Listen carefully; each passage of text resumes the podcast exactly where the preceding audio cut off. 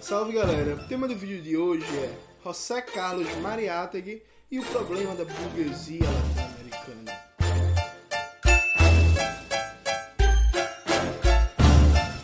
Antes de começar propriamente o tema do vídeo, como sempre, quero muito agradecer a você que ajuda a manter e melhorar o nosso canal a partir do Apoia-se.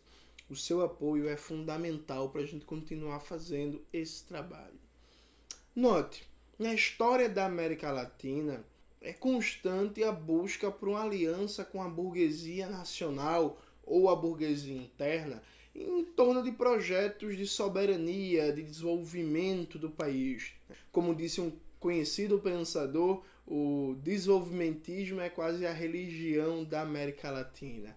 E a busca por essa burguesia nacional acontece como tragédia, como farsa e como tragédia, como tragédia e como tragédia e vai se repetindo. Particularmente na história brasileira, a gente lembra desde a pressão da burguesia paulista pela saída do Getúlio Vargas do governo que levou até o suicídio, passando pelo golpe de 64 contra o João Goulart, até o episódio mais recente, né, em 2018, no encontro da CNI, a Confederação Nacional da Indústria, com os maiores industriais do Brasil, Ciro Gomes foi vaiado né, no seu discurso, apresentando seu projeto nacional de desenvolvimento, enquanto Bolsonaro, que falou em seguida o Ciro Gomes, foi aplaudido de pé pelos industriais. Então a burguesia ela sempre falta ao encontro, a despeito disso, sempre tem alguém para propor uma nova aliança com a burguesia. Mas note, não é novidade no pensamento crítico latino-americano apontar a incapacidade dessa burguesia de desenvolver um projeto nacional soberano que seja um contraponto ao imperialismo. José Carlos Mariátegui, ainda nos anos 20, analisando o desenvolvimento capitalista latino-americano e o caráter das burguesias, ele já apontava que essas burguesias não tinham capacidade de desenvolver um projeto anti-imperialista, um projeto de soberania nacional, de conseguir operar a segunda e verdadeira independência dos países da América do Sul. E por que o Mariátegui apresentava esse argumento já nos anos 20? Veja, tem quatro argumentos interligados na defesa que o Mariátegui faz desse ponto de vista. A primeira coisa, a burguesia latino-americana ela cresceu historicamente num tipo de sistema econômico em que ela tem uma posição subordinada frente ao imperialismo. A América Latina, vamos lembrar, é integrada a uma economia mundo que está nascendo ali no século XVI, enquanto área colonial.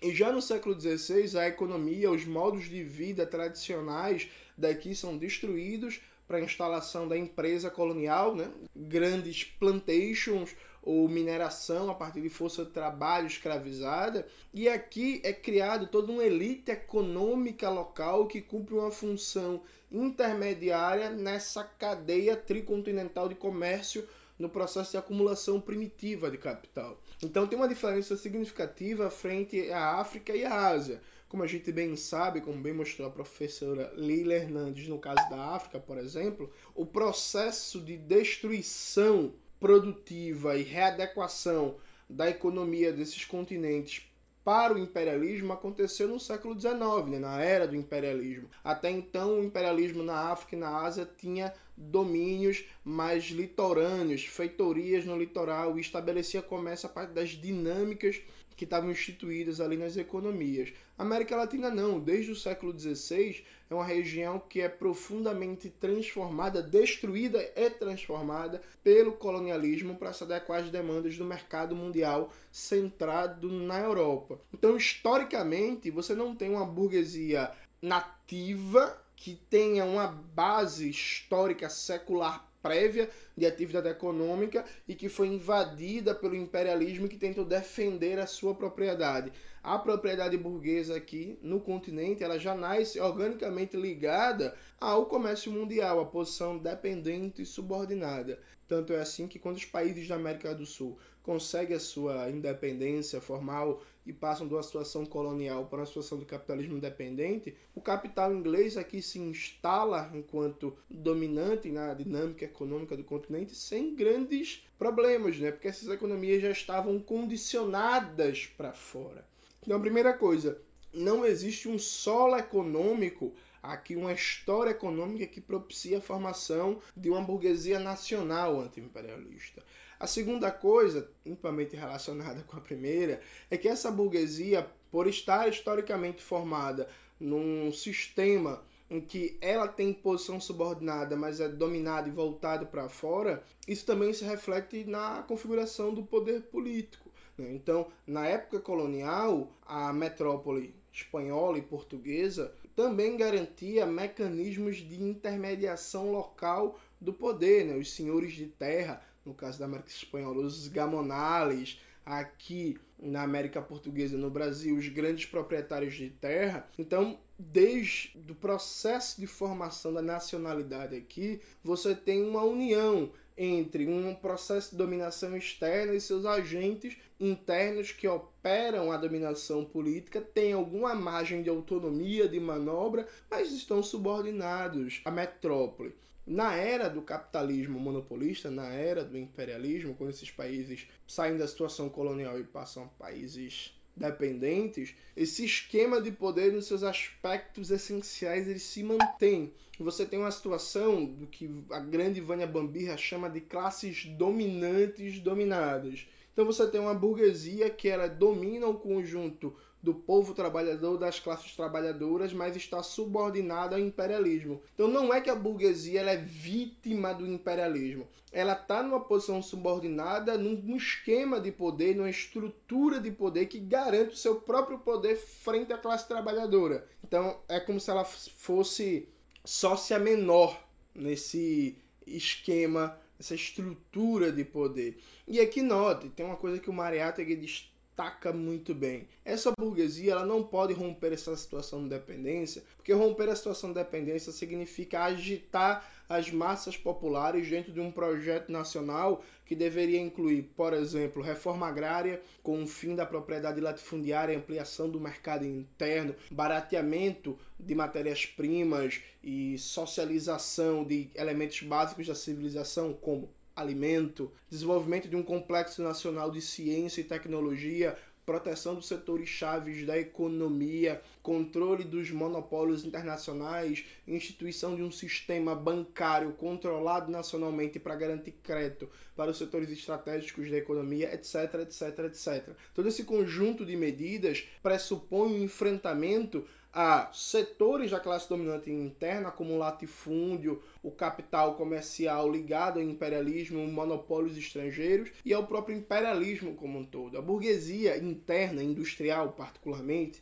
ela sabe que não tem condições de tocar um tipo de projeto político desse sem agitar as massas. E quando foi colocado na história a opção entre potencializar um desenvolvimento capitalista centrado na dinâmica de acumulação interna ou se subordinar ao imperialismo, como no caso no Brasil, né, do debate na disputa pelas reformas de base no pré-golpe 64. Essa burguesia, em vez de apoiar o João Goulart, que defendia isso, gente. João Goulart ele não era comunista, não era socialista, não era marxista. O que é que João Goulart defendia? Basicamente um projeto de capitalismo democrático nacional, um capitalismo com a dinâmica de acumulação centrado internamente que tinha como horizonte uma ideia de superar a dependência dentro da manutenção do capitalismo, superar o atraso, superar a dependência, desenvolver uma indústria, fazer uma reforma agrária, desenvolver ciência e tecnologia, acabar com o analfabetismo, criar um sistema bancário nacional voltado para subsidiar, para garantir crédito para a produção nacional, e Goulart foi derrubado pela burguesia que entre as massas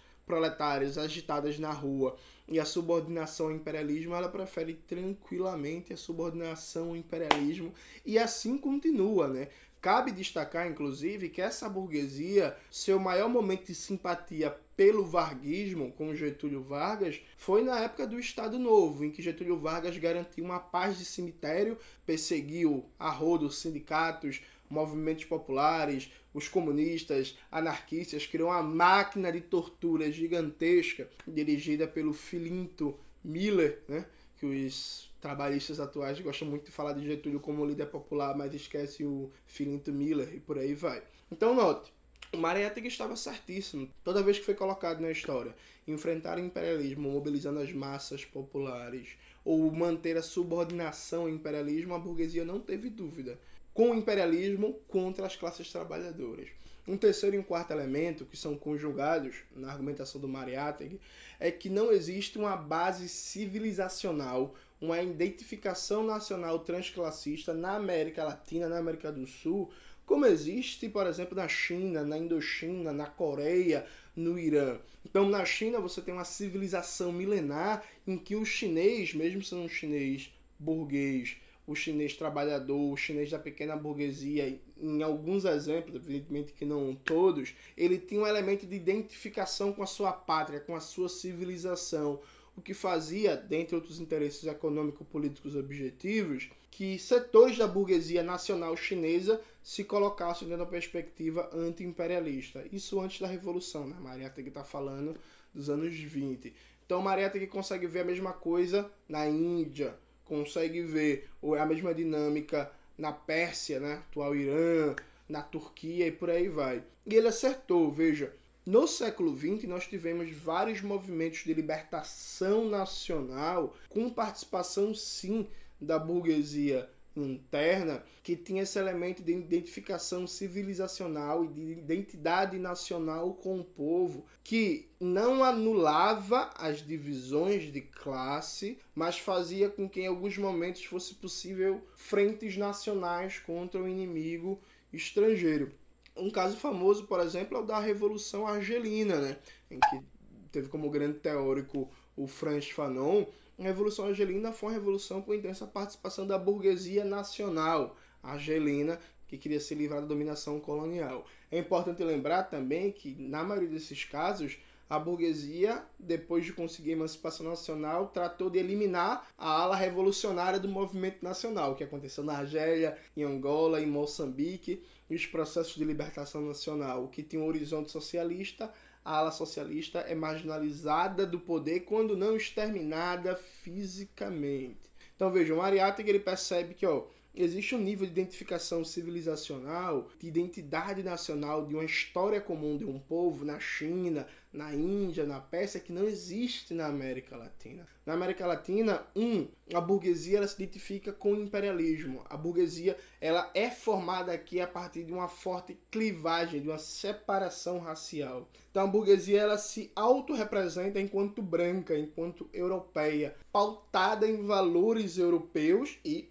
atualmente estadunidenses, né? E ela olha para o povo enquanto um povo mulato, um povo negro, um povo indígena, um povo caboclo, e ela não se reconhece. Então, aqui, entre as burguesias nativas da América Latina, você não tem esse sentimento de identificação nacional, de base comum civilizacional em que poderia colocar em questão elementos de uma aliança anti-imperialista. Isso não existe. O Mariátegui faz uma ressalva que é na Argentina, por causa da riqueza, da prosperidade e de vários elementos, como que diz respeito à própria geografia, o processo de ocupação no espaço, a formação étnica da Argentina, como lá o extermínio indígena e negro foi muito eficiente para criar uma certa homogeneidade é, faz com que a burguesia argentina tenha elementos de uma postura nacionalista mais pronunciada, elemento que inclusive o Mariátegui está certíssimo, que é uma das bases para explicar a durabilidade e a força do peronismo na Argentina, de uma tradição nacional mais forte naquele país, assim como o Mariátegui também faz uma ressalva aos países da América Central, muitos deles ocupados militarmente diretamente pelos Estados Unidos, e o Mariátegui diz, ó, numa situação de ocupação colonial, é possível que elementos da burguesia e da pequena burguesia se engajem numa luta de resistência nacional contra o dominador estrangeiro. Mas numa situação de país de capitalismo dependente, essa burguesia ela tá de costas para o povo.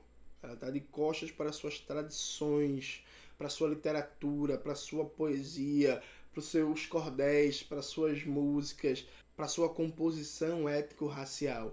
Ah, o Mariata que ele coloca que os povos da América Latina eles têm uma comunidade de destino, eles têm uma unidade de destino, têm problemas semelhantes, têm uma história semelhante, uma configuração geográfica, cultural, religiosa semelhante em que a pátria grande latino-americana não é uma abstração tirada da cabeça de teóricos, mas é uma possibilidade concreta colocada na história que é constantemente negada pela ação do imperialismo. Só que essa burguesia não faz parte dessa potencialidade de unidade latino-americana. Ela está sempre de costas para a América Latina.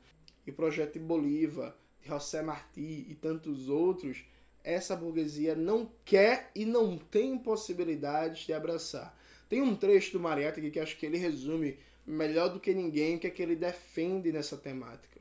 Diz o Mariátegui, mas as burguesias nacionais, que veem na cooperação com o imperialismo a melhor fonte de lucro, sentem-se insuficientemente donas do poder político para não se preocuparem seriamente com a soberania nacional.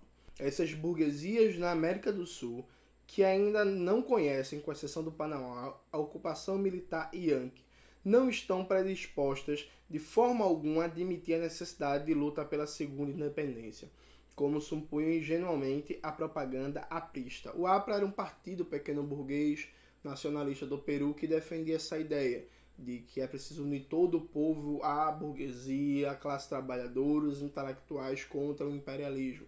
O Estado, ou melhor, a classe dominante, não sente falta de um grau mais amplo e certo de autonomia nacional. A revolução da independência está demasiado próxima, relativamente, seus mitos e símbolos demasiado vivos na consciência da burguesia e da pequena burguesia. A luta da soberania nacional conserva-se em seus principais efeitos. Pretender que nessa camada social surja um sentimento de nacionalismo revolucionário, parecido com que, em condições diferentes, representa um fator de luta anti-imperialista nos países semicoloniais avassalados pelo imperialismo nas últimas décadas na Ásia, seria um grave erro. Então, note, o Mariátegui já está colocando 1920 e, e repare, Aqui não é questão de opinião, não importa se você gosta do Ciro Gomes, se você achou o livro dele bom, se você gosta do Lula, se você gosta do Flávio Dino. O fato é que, da época que o Mariátegui escreveu até hoje, nenhum projeto nacional em aliança com a burguesia na América Latina foi até as últimas consequências. E mesmo os projetos de nacionalismo burguês policlassista, quando conseguiram colocar em questão de maneira mais concreta e radical a soberania, se fizeram em processos de radicalização, separando-se dos seus limites burgueses. Eu penso nas tendências mais à esquerda do peronismo ou no caso do brisolismo aqui no Brasil, especialmente no período da campanha pela legalidade. Então você separa esse nacionalismo de origem burguesa do seu sentido mais burguês e vai para uma perspectiva mais popular. Na América Latina já está mais do que provado que, por questões de formação socio-histórica, político-simbólica, ideológica e econômica, as burguesias internas estão muito bem integradas a esse sistema de dominação. Não custa lembrar que quando a gente denuncia o entreguismo do Paulo Guedes, que quer destruir o Brasil, que quer entregar a Petrobras, a Eletrobras, o Banco do Brasil, a Caixa, que já entregou a BR Distribuidora, que quer fechar universidades, quer fechar Embrapa, quer fechar Fiocruz, o Paulo Guedes tem apoio da burguesia interna. Nenhum setor da burguesia interna, seja a burguesia industrial, a burguesia bancária, a burguesia latifundiária, a burguesia comercial, nenhum setor da burguesia interna que se coloca contra esse projeto tocado hoje pelo Paulo Guedes. Então não é só uma questão de governo, percebe? Não é só uma questão de governo.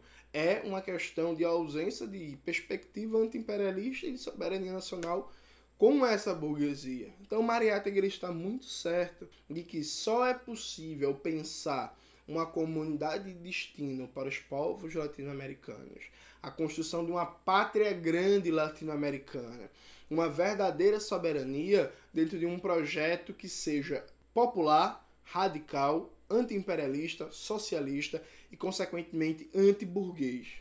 Não dá para pensar a construção de um verdadeiro Brasil, de um Brasil forte e soberano, com a burguesia no poder. É necessário tirar a burguesia do poder. E aqui acho até interessante eu ter que fazer um vídeo ainda sobre isso, que a gente vive que momento? A gente vive um momento em que 120 mil brasileiros, em números oficiais, já morreram por causa da pandemia. Isso não é um problema para a burguesia brasileira. Muito pelo contrário, é ótimo, porque reduz a taxa de desemprego, reduz o número potencial de pessoas que vão clamar por assistência social ou por políticas públicas. Se matar sem problemas 120 mil brasileiros não é prova de que não existe qualquer tipo de perspectiva civilizacional, de projeto soberano, de luta de imperialista com essa burguesia, que prova vocês querem? Que prova é preciso para enxergar? É isso, galera. Espero que vocês tenham gostado do vídeo de hoje. Não esqueça de escutar o Revolu Show, acessar os cursos da classe esquerda, se inscrever no canal, curtir, compartilhar. Qualquer dúvida lá, chama no Instagram que eu respondo. Um beijo e até a próxima.